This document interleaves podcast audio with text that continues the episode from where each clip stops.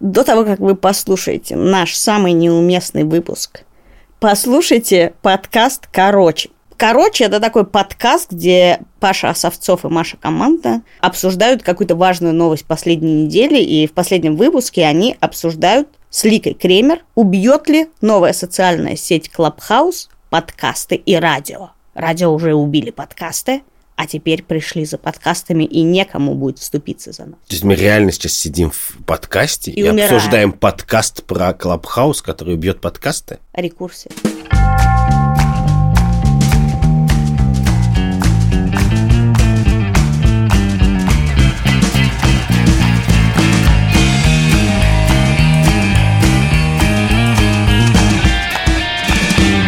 Привет! Это подкаст «Так вышло». Я Катя Крангаус. А я Андрей Бабицкий, мы его ведущий подкаста. Да? Да. А, Каждую неделю мы обсуждаем всякие этические вопросы, которые перед нами стоят и стоят перед вами, если вы не знаете еще. Если вы не слепы и не глухи. Это довольно неуместная шутка, учитывая, что я человек с ограниченной ногой. Э, Зрители YouTube могут увидеть, что Под столом. Под столом находится моя ограниченная нога. И, Здесь у меня- угадайте, какая. Давайте второй вопрос. Какая, как вы считаете, у Кати нога ограничена? Да, я вижу, как ты хорошо и толерантно относишься к людям. Если вы хотите смотреть, как мы с Андреем Бабицким э, идем по пути хорошо и плохо, я иду э, по пути что такое хорошо, а Андрей обычно скатывается в плохо, нажимайте на колокольчик и подписывайтесь на наш телеграм-канал, где мы задаем вам важные вопросы, чтобы помочь нам подготовиться к этому безобразию, которое вы сейчас будете наблюдать. Этот выпуск мы делаем с партнером, приложением Pure для бесстыдного дейтинга. Это значит, что это приложение для секса. Нет, секс это самая уже застыженная вещь на земле. Как бы. Бесстыдный дейтинг это гораздо шире секса, я хочу тебе сказать. Это мы обсудим с тобой в середине выпуска.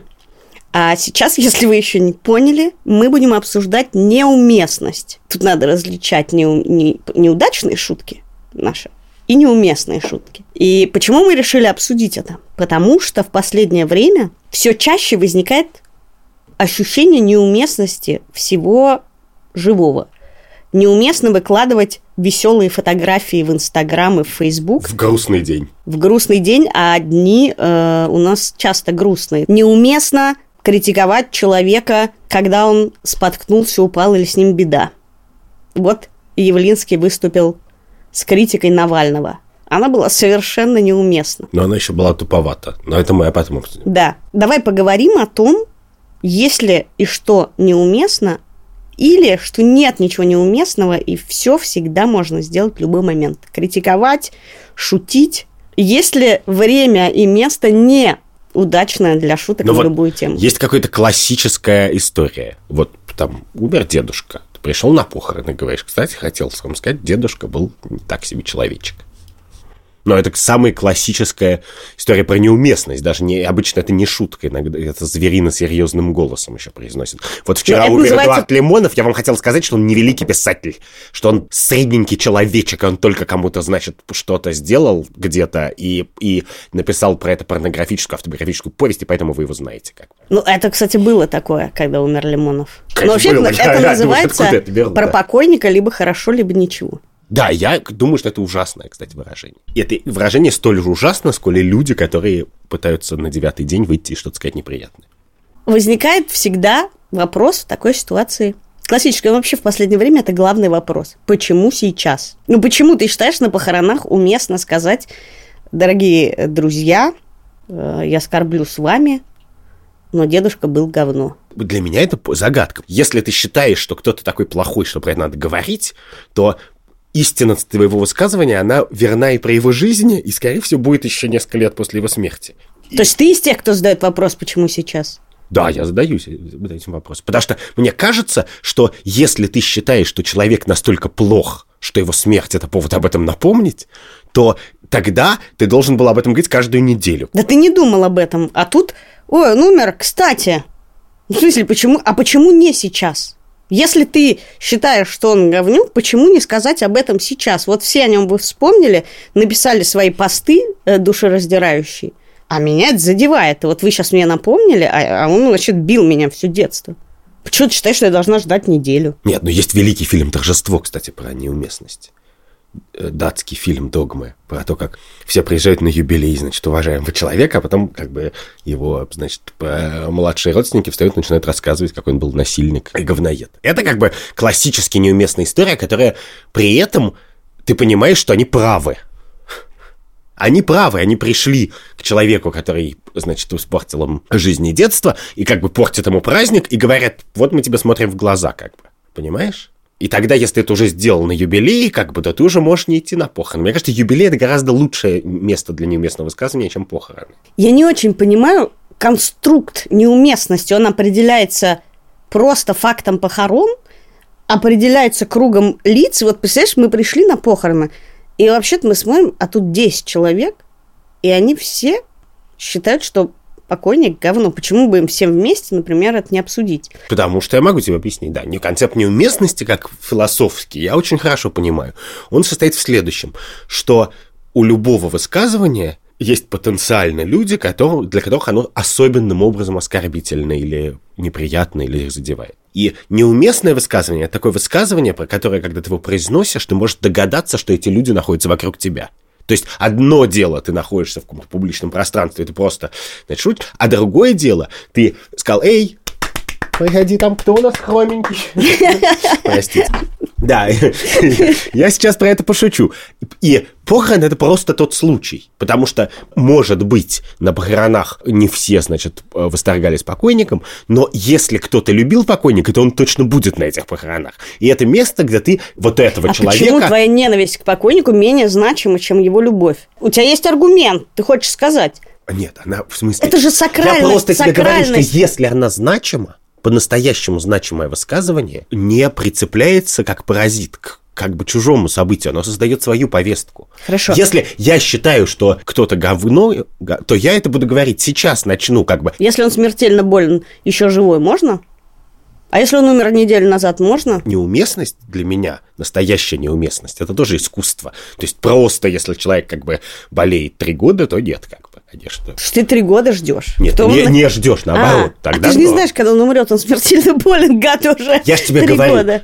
Катюнь, смысл неуместности не в том, что ты должен уважать умирающего человека. Боже мой, кто вообще уважает умирающих людей? А смысл неуместности... Ты знаешь, что прямо сейчас у кого-нибудь из наших слушателей или зрителей кто-нибудь смертельно болен? Я знаю, да. Я знаю, что если ты хочешь его обругать, значит, ты его уже не уважаешь. Нет смысла, это противоречие в терминах. Нельзя уважать того, кого ты не уважаешь. Соответственно, и может быть, ты хочешь ему подгадить. Но идея неуместности – это социальная, светская идея, что вопрос не в том, что ты гадишь этому человеку, а что ты гадишь тем, кто его любит. А мы все считаем, что у любого человека есть право искренне любить говнюка. Верно? Есть же такое право? Да. Тут работает сакральность смерти. Именно вокруг смерти строится эта неуместность. Вот смотри, была история не так давно, что умер Диего Марадон. Это вообще какая-то скандальная история, по которой все время хотят кого-то посадить. А, хотя, Ну, Честно говоря, в Латинской Америке всегда хотят... да, ну просто он явно... Ты сегодня просто в ударе. Накручивай себя немножко, да. И чувак в морге сделал селфи с Марадонной. Значит, тут есть две вещи. Конечно, очевидным образом, мне кажется, что селфи с Марадонной – это финальный акт восхищения, и что те люди, для которых Марадона – это вообще важное имя, понимают, что Марадона в некотором смысле бог. Ну, такой веселый бог, ну, который кто-то его поцеловал в макушку, как бы. И очевидно, что когда ты видишь Марадонну, все хорошее в Марадонне и великое – это как бы вот прямо Бог в него положил каким-то образом в его, значит, правую руку и левую ногу. Ты специально, да, сказал про левую ногу? Как бы левое слово. Короче, человек, который фотографируется с трупом Марадонны, конечно, он, не, он вообще не думает о том, ха-ха-ха, я фотографируюсь с трупом. Он думает, что это самая близкая, самая маленькая дистанция до божества, которая будет в моей жизни. Ну смотри, мне кажется очевидным, что когда, например, в, колонном зале проходит прощание с каким-нибудь э, известным человеком или в храме Христа Спасителя проходит прощание с Ельциным, то, прости господи, его труп объективизирован. В каком смысле? Ну, в смысле, это как мавзолей. Ты можешь сделать селфи в мавзолее? Скорее всего, ты не можешь. Это нельзя делать. думаешь, меня не пустят в мавзолей? Нет, тебя пустят, но там нельзя фотографироваться. Dare me. I dare you. Окей. Хорошо. М, Я жду твоего селфи с э, Лениным. Сколько тебе нужно времени? Я не знаю, попробуй. Может, Нет, может, когда ты Может, ты дождешься, кстати, моего селфи из спецприемника. В общем, когда труп является достоянием неизвестных, э, незнакомых людей, его вы- выкладывают где-то, то я считаю, это ок сделать селфи. Но вопрос, могу ли я снимать рыдающих людей? В принципе, я очень в этом смысле современный человек. Я считаю, что у нас нет моральных обязательств перед мертвым человеком. Просто нет. У нас, ну, или есть, но очень специальный, типа не заниматься с ним сексом. А, но, но а быть... Мне кажется, ты испытываешь неловкость сейчас от честного разговора про этику. Но Про секс. да, но такого рода обязательств, как там внимательность, чуткость и так далее, у нас точно по отношению к мертвому человеку нет, а по отношению к живому есть. И поэтому я считаю, я ровно поэтому я считаю, что неуместно на, на похоронах говорить гадости. Потому что почти наверняка там будут живые люди, для которых это будет существенным ударом. Хорошо, есть история, ты мне ее рассказал, про Дэмиана Хёрста, про художника. Да. Расскажи ее, и я спрошу тебе, кажется ли тебе, что несмотря на то, что там, кажется, нет живых людей, которых это задевает, эта ситуация слегка неуместна? Дэмиан Хёрст – это художник, Который э, череп с бриллиантами сделал. Да, он знаменитый современный художник, его работы уходят за десятки миллионов долларов, и он всю жизнь работает с темой смерти, с нашей возможностью подумать о смерти. Довольно успешно, но в смысле, как бы тот, кто видел акулу в формалине, тот и вряд ли забудет о лечере. Одно из недавних его художественных высказываний, года 13 стало в том, что он делает селфи с головой человека, умершего, который завещал свою голову науке. Науке, а не Херст. Херст, как бы голова человека, и такая, не то, что ее косметикой как бы помазали, чтобы она лучше выглядела. Нет. И улы- улыбающийся Херст рядом. И тебе кажется это ок? Никто явно не задет. Потому- Ну, да, вот, заде- кто был задет? Вот, это интересная, кстати, история про то, кто задевается неуместностью. Когда Херст... Неуместность! Неуместно. Кто возмутился Херстом? Херстом возмутились археологи, которые откапывают очень много черепов для науки. И не фотографируются с ними. И археологи из Лестерского университета знаменитые люди. Это люди, которые откопали на бензоколонке на парковке короля Ричарда Третьего недавно. И они как бы очень возмутились. Сказали, нельзя так с мертвыми. Он завещал свою голову науке, а, А не тебе. а не Хёрст. А теперь рубрика от нашего партнера приложения Pure для бесстыдного дейтинга. А, Специально для нашего подкаста Pure по ссылке в описании проводит опрос о секстинге и вирте. Надеюсь, не надо объяснять, Андрюш, тебе, что такое секстинг и вирт. Секстинг – это сексуальная переписка, а вирт – это виртуальный секс. То есть переписка это не секс? Просто переписка – это не секс. Секстинг – это переписка, от которой тебе становится хорошо. Короче, опрос прошли 5000 человек. Там такие вопросы. Что для тебя круче, секстинг или вирт? Конечно, секстинг. Ты, как все, практикуешь ли ты секстинг с партнером? Еще как или это не для меня? Я думаю, что я нахожусь между этими отметками. Мгм. Вирт, секстинг, нюцы с незнакомцами. Измена или ничего серьезного? Измена, ну то есть, как сказать, И тут ты в меньшинстве. а тебе не кажется, что измена это вопрос взаимных договоренностей, а не вопрос скрижалей? Значит, смотри, вопрос, который мы и должны сегодня обсудить, можно ли считать секстинг изменой? И изменяли ли вы только в переписке, и чем это закончилось? И измена ли вирт? Можно ли считать секстинг изменой? Конечно. Если, в смысле, если, если человеку согласна. есть кому изменять. Ну, Некоторый секстинг, я скажу тебе, бывает Лучше такой- секса, совершенно О, точно. да, о, Я да. тебе хочу сказать, поскольку у нас выпуск про неуместность, что это очень важно понимать, это, может быть, не все понимают, что весь смысл секстинга, и почему это гораздо круче просто видеосекса по видео или взаимной мастурбации или чего-то, именно в неуместности. Смысл не в том, чтобы послать кому-то провокационную картинку или текст, а в том, чтобы сделать это в таких обстоятельствах, Я один раз сделал это за столом, за светской беседой о том, как готовить сырники. ты как в кино опустила телефон под стол? Да, Лучше сырников. во-первых, лучше сырников, а во-вторых, у меня нет такого опыта, но мне кажется, это класснее, чем секс в публичных местах. там механизм, драйв тот же. Потому что смысл ровно в неуместности. Смысл в том, что э, как бы похоть и страсть, они так сильны в тебе, что ты вот сейчас даже на совещании получишь сообщение, и, и, и у тебя как бы тут же шарики за ролики закатятся. Ты не, не, ты не сможешь себя контролировать полностью. В этом смысл. Это тот редкий случай, когда неуместность является абсолютной целью действия. Надо сказать, что вирт, вирт – это виртуальный секс с помощью видео, потому что секстинг – это тоже, конечно, виртуальный секс. У меня тоже был, но это, кстати, не так классно, как секстинг. Это требует меньше воображения, меньше, так сказать... Я люблю слова, короче. Слова – это классно. В каких обстоятельствах у тебя был самый острый секстинг? Внутри офиса. Человек тоже находился внутри да, офиса? Да, да, да. Потому что там двойная неуместность. А вы смотрели друг на друга или только в телефон? Нет, это, это физически было невозможно, потому что мы были в разных комнатах. Хорошо, ты считаешь это изменой? Я не считаю, я не знаю, у меня никогда не было это с э, не партнером. Я не буду задавать даже вопрос своей любимой девушке, э, измена это или нет. Я исхожу из того, что это измена. Как бы, если что, меня поправят когда-нибудь. Если у вас, в принципе, действительно не открытые отношения. Нет. Всем нашим слушателям я сразу на всякий случай говорю, нет, не открытые. То есть не писать тебе «Хм, персик, Да, баклажан. буквально, да. Но мне кажется, это вообще смешной вопрос. Если мы вообще воспринимаем как секстинг и вирт как что-то серьезное, а мы с тобой знаем, что это вполне может быть серьезным. Но тут же такое дело, в принципе, иной, так сказать, разговор в курилке можно считать изменой. Ну да, но, понимаешь, это как э, есть знаменитое судебное определение порнографии в каком-то американском суде, когда обсуждался вопрос про порнографию какой-то, не помню какой. Кто-то из участников процесса сказал, я не могу определить, что такое порнография, но я могу сказать, что если вы ее увидите, вы поймете, что это оно.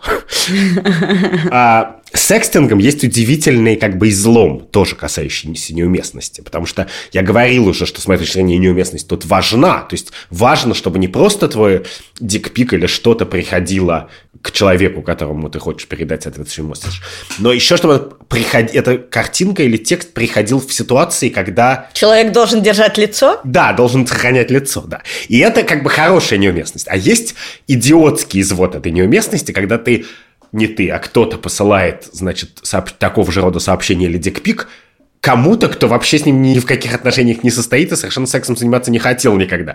Это харасмент. В принципе, да, это харасмент. Интересно, что за это же много кто пострадал. Есть знаменитый американский сенатор Энтони Виннер, значит, э, который еще замечательен тем, что его фамилия в немецком языке означает слово «сосиска», и в- а в английском слово «винер» буквально значит «член». Хотя в сериале «Друзья» его перевели как Винтик.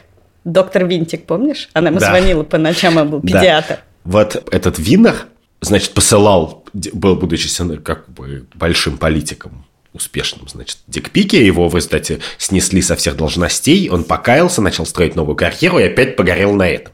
И вот мне кажется, что он даже посылал эти дикпики людям, с которыми не то, что у него были романтические отношения, даже кратковременно, а просто. И вот эта неуместность, она как бы совсем тупая.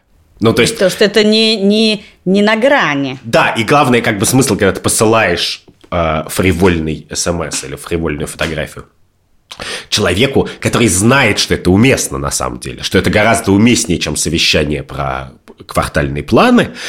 Но, а можешь послать это так, что как бы это будет адски неуместно, но уместность там совсем другая. И это, конечно же, жутко интересно, потому что, прости, еще я уже мы заговорили на такую тему, но ты знаешь, мы с тобой недавно Не заводись, Андрюх, не заводись.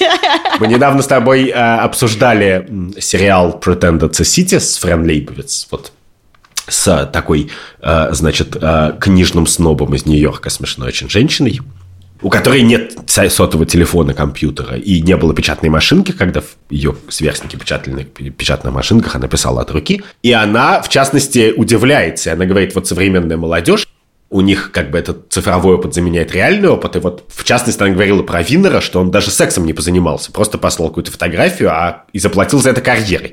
И в наше время, как бы, люди, говорит она, прежде чем заплатить карьерой, хотя бы, как бы, получали немножечко удовольствия физического. Но это снобство, конечно, потому Да, что да. секстинг – это совершенно другой жанр, и ей, как писательнице, вообще-то должно быть понятно, потому что, в принципе, она могла бы пойти к друзьям и рассказать эту историю, а она зачем-то пишет ее вместо этого. Но у меня, давай закончим этот э, заводной разговор, и я задам тебе один интимный вопрос, ты можешь отказаться на него отвечать. Ты когда-нибудь посылал дик-пик? Нет. Спасибо тебе за это, Андрюх. В смысле? Мне кажется, это, это грубо, это, это пошло. Опиши, найди слова. Я более того считаю, что вирт – это эротика, а не порнография.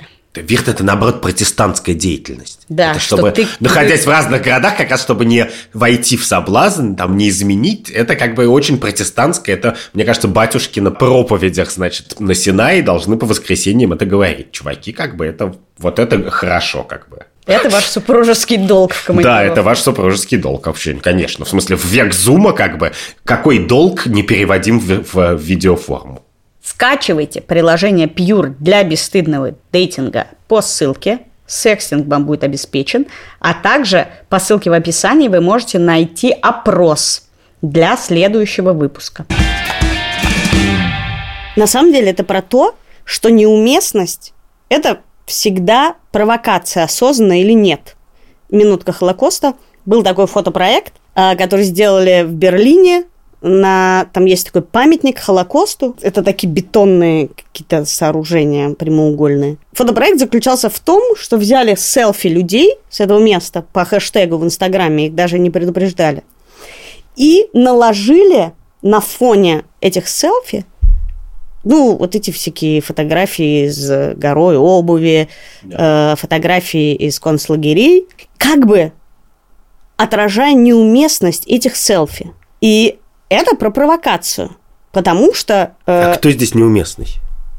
мне Человек, кажется, который делает и те, селфи, и или те. человек, Честно который... говоря, и то, и то было неуместным. Ну, люди, которые делают селфи с памятником, кажутся мне менее неуместными. Ну, делают они селфи с памятником. Мы делаем музей со Свенцима.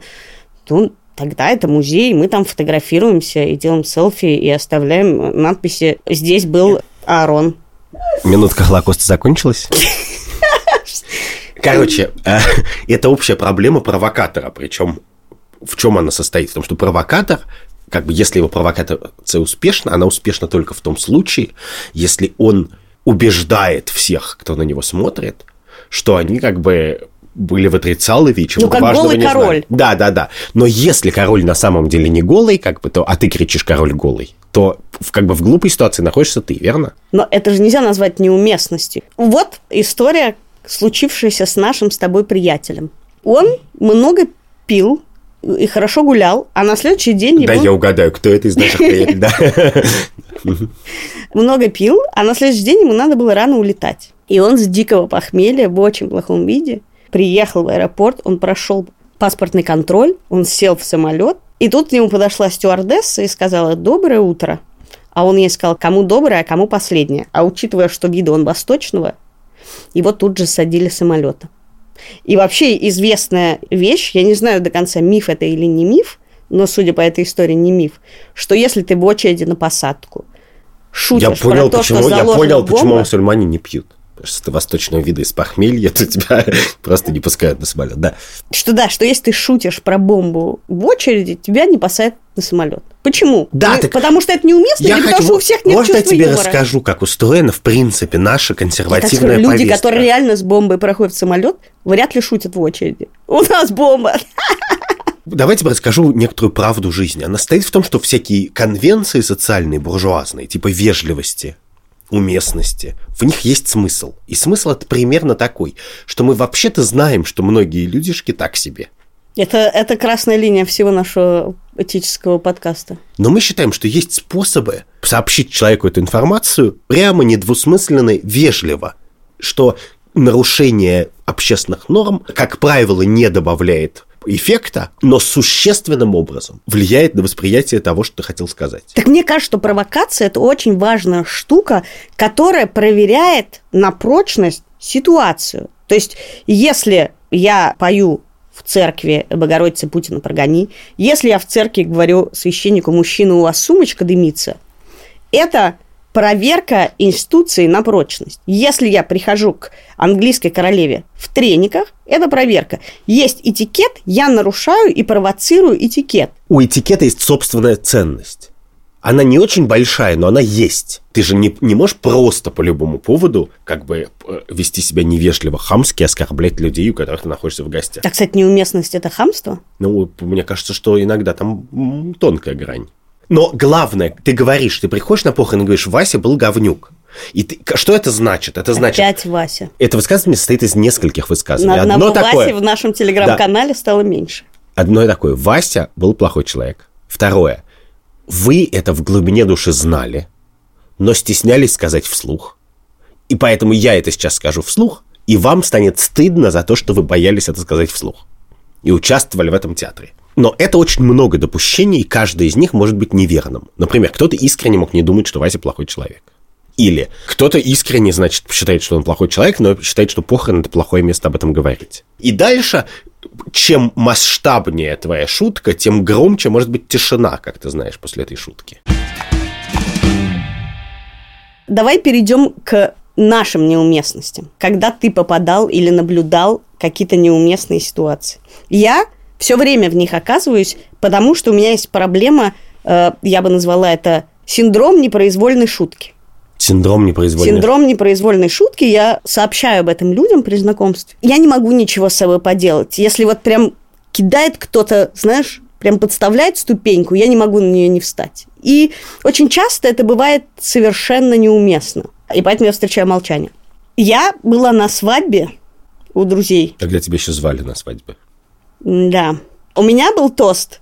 Он был, я считаю, очень уместный. Тост был такой, что кто из нас не мечтал выйти замуж за жениха? И там дальше следовало много шуточек. А в ответ друг невесты решил тоже выступить с тостом.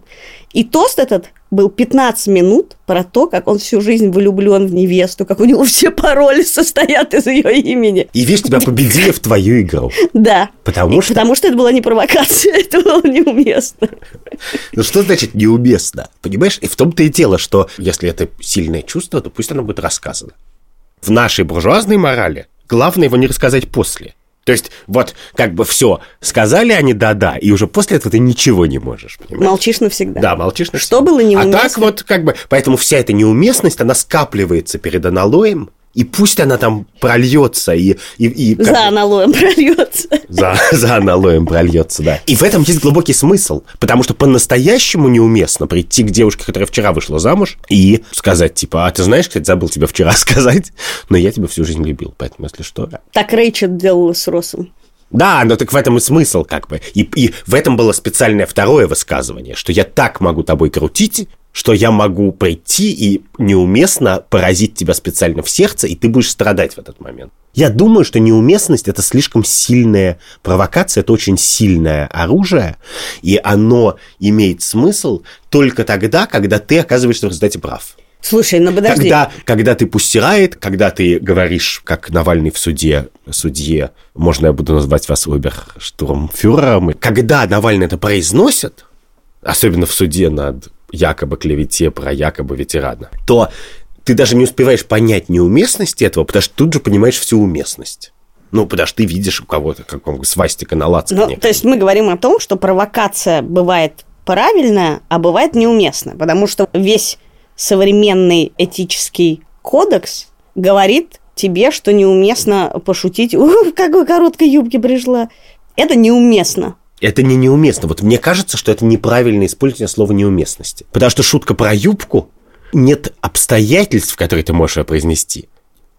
То есть в современной что культуре, в современной культуре ты не можешь произнести шутку про, про юбку не сейчас, не завтра, не через неделю, не через год, понимаешь? А труп ты нам не нужен, как бы, неуместно сказать ровно на похоронах. Неуместность требует подготовки по-настоящему провокативное, мерзкое, неуместное высказывание требует подготовки. Ты должен выбрать день, день, например, похороны или свадьбу, как бы, да, э, жертву, как бы, заход и так далее. И неуместные самые жуткие, стыдные, постыдные шутки, которые я произнес, они все были сказаны один на один. Ну, или там в какой-то очень маленькой компании. И я, знаешь, такие, что ты их до сих пор вспоминаешь, и у тебя вот так вот кровь добегает до макушки. Я много в жизни делал плохого, но по-настоящему вот прямо как бы такой жар из головы у меня идет, когда я вспоминаю некоторые свои шутки. И это всегда связано с шутками. Они, у они очень тоже точные, они всегда, связаны с шутками или какими-то оговорками, которые очень точно попадают в конкретную биографическое обстоятельство человека. И которые ты не мог бы пошутить, или произнести, если бы ты не знал этих обстоятельств. И я даже думаю, что судьба иногда, когда ты о чем-то много думаешь, но боишься сказать, ну, ты знаешь, что у человека какая-то беда, например, ты с ним не обсудил никогда про ее, и она у тебя вырывается вот таким образом. Вот это ужасно, конечно. Я вытесняю, просто у меня хорошо работает. Вытеснение, сепарация Вытеснение. от шуток. Сепарация от шуток, тем более, говорю, это непроизвольные шутки. А бывают провокации, о которых ты не знаешь. Условно говоря, в группе людей, где есть человек, не знаю, которого вчера э, бросил муж, а ты что-нибудь говоришь ужасно э, про то, что, ну, разведенки, это вообще трэш. Это, правда, всегда неуместно. Это всегда. Мне кажется, что э, нам там долго работать над уместностью. Я боюсь, что стендаперская среда тебя засосет, и ты просто станешь неуместным человеком. Да. Ну, кстати, стендап весь построен на неуместности. Что ты делаешь сетап обычный, а, а, а шутку, как бы она всегда... Та неуместность, про которую ты не знал, то есть в тот момент, когда ты не шутишь или шутишь, но не представляешь себе, что это может быть неуместно, для меня это вообще индульгенция. Откуда ты мог знать, что этот человек умер? Так Именно. Совпало. И тут я возвращаюсь к буржуазной ценности. Именно в этом и есть смысл вежливости. Общей, общей уместности, вежливости. Вообще не шутить. Нет, ее рациональность состоит в том, вежливость – это не такой способ никогда не говорить о важном.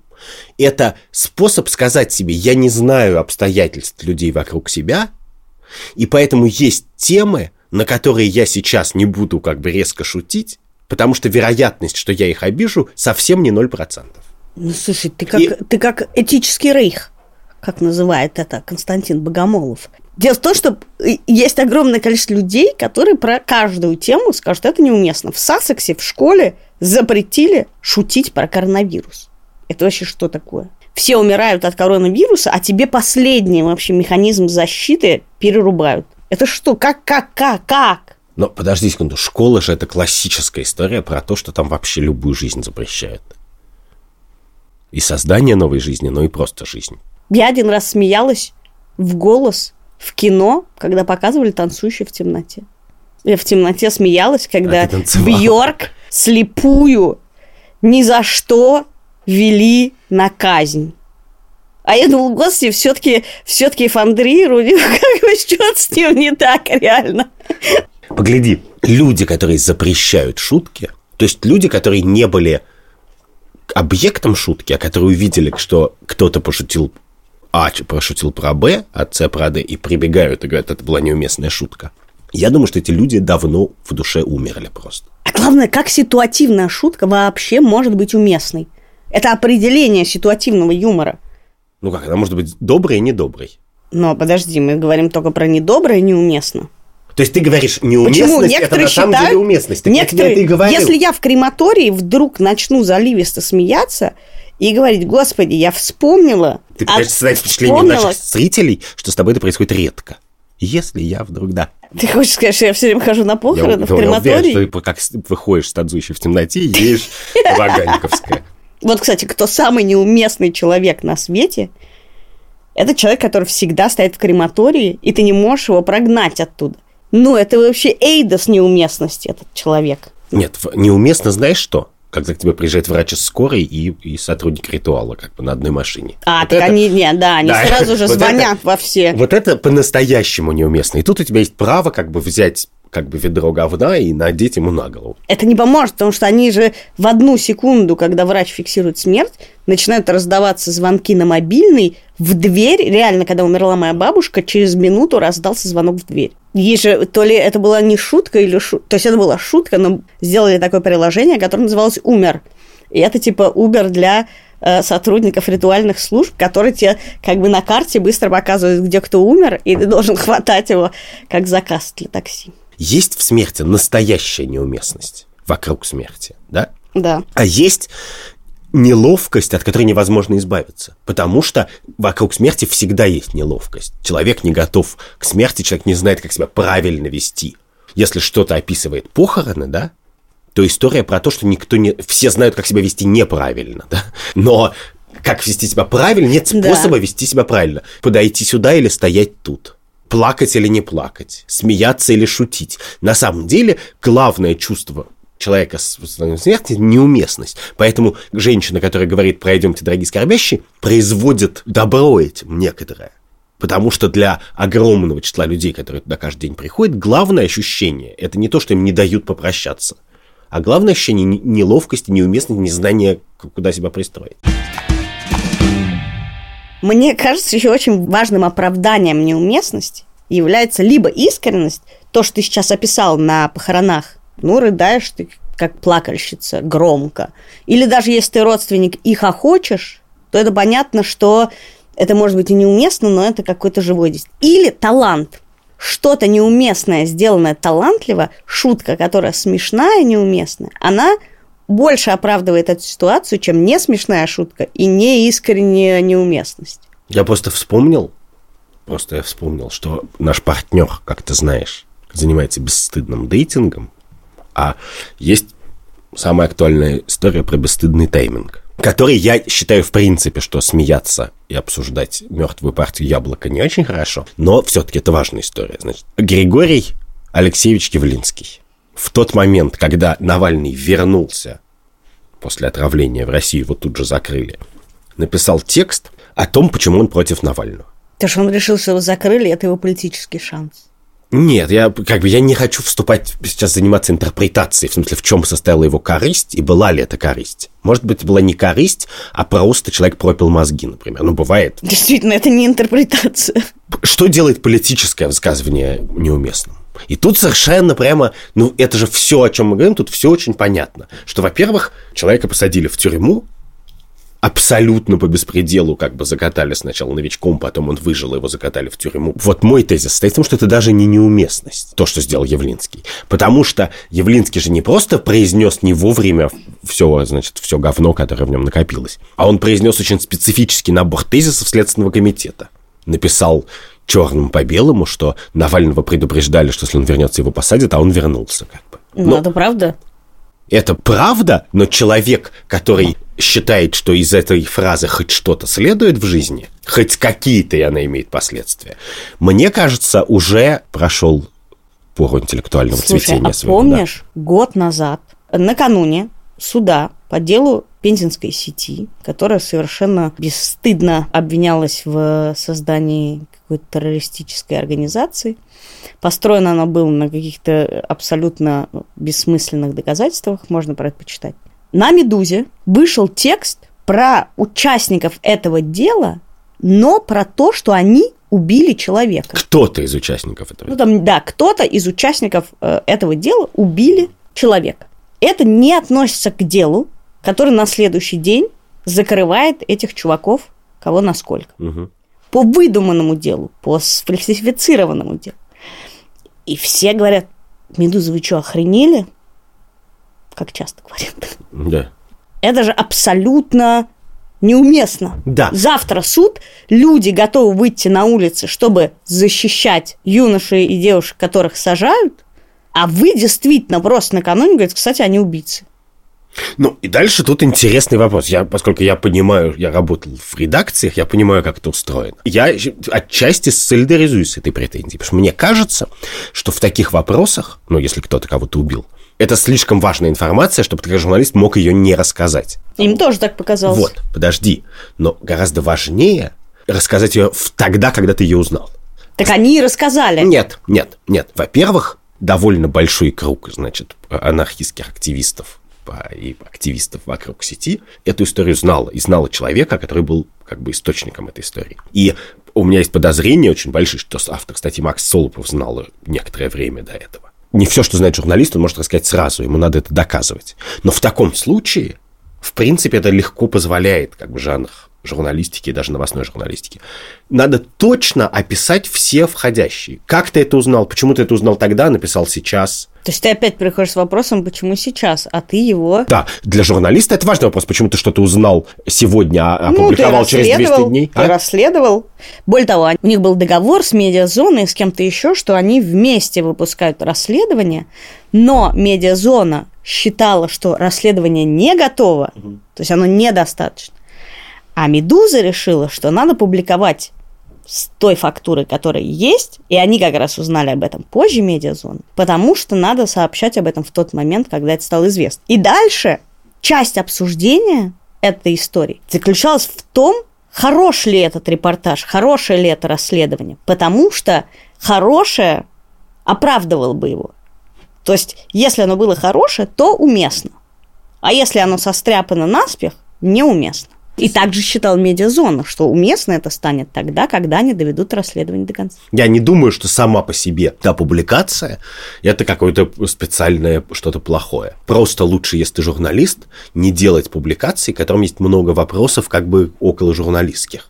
И если эти вопросы есть, то надо их на них отвечать в публикации и в комментариях и сносках, а не приходить через две недели после публикации в подкаст и говорить, я вам сейчас отвечу на вопросы, у вас много вопросов. Come on, твоя работа делать так, чтобы у людей, которые читают твой текст, не было много вопросов. Да, но я тебе говорю про то, что если бы текст Явлинского был бы очень талантливый, очень точный, очень тонкий, то было бы огромное количество людей, ну, не огромное, но было бы значительно больше людей, которые бы считали и защищали его. Но поскольку этот текст не был таким, то как раз нам всем и кажется, ну, это просто неуместно.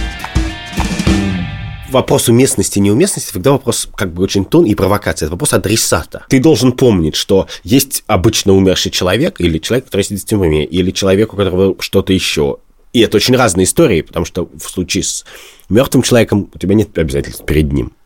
Но, скорее всего, вокруг него есть люди, которые для кого он дорог. Есть люди, которые просто считают, что похороны – это плохое время для сведения счетов. И их всех ты просто раздражаешь. Ну, ты как таракан перед ними бегаешь, как бы ты думаешь, я великий провокатор, а они думают, ну, как это таракан пьяный пришел. Понимаешь? Это самое обидное, что может случиться провокатором. И я думаю, честно говоря, что в этом смысле уместности и неуместности ее мы можем назначить. Можно сказать, что Явлинский неуместно выступил, а я думаю, что Явлинский не может уместно выступить. В смысле, надо ты быть, как всегда, ты надо быть сейчас... мыслящим, мыслящим, чувствующим э, политиком, чтобы уместно выступить. Жуть. Я, кстати, вспомнила последнюю историю. Э, некоторое время назад объявили премию за детскую литературу Успенского. Да, которая, и, как известно, И в этот момент все встали и говорят, вы что, обалдели? Он как бы жуткий, жуткий абьюзер детей. А, а им говорят, подождите, но это детский писатель. И как детский писатель он был ок.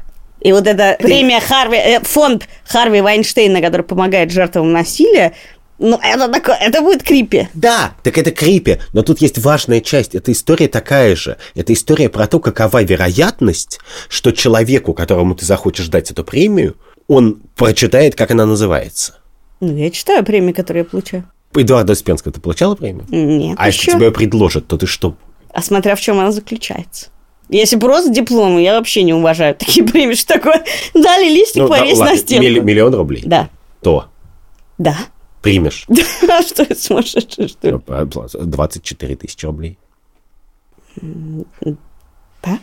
Я тебе скажу, что неуместно в этой ситуации пойти получать 24 тысячи рублей и начать говнить Успенского. Это правда. А с тобой был такой случай, я вспомнила. Когда?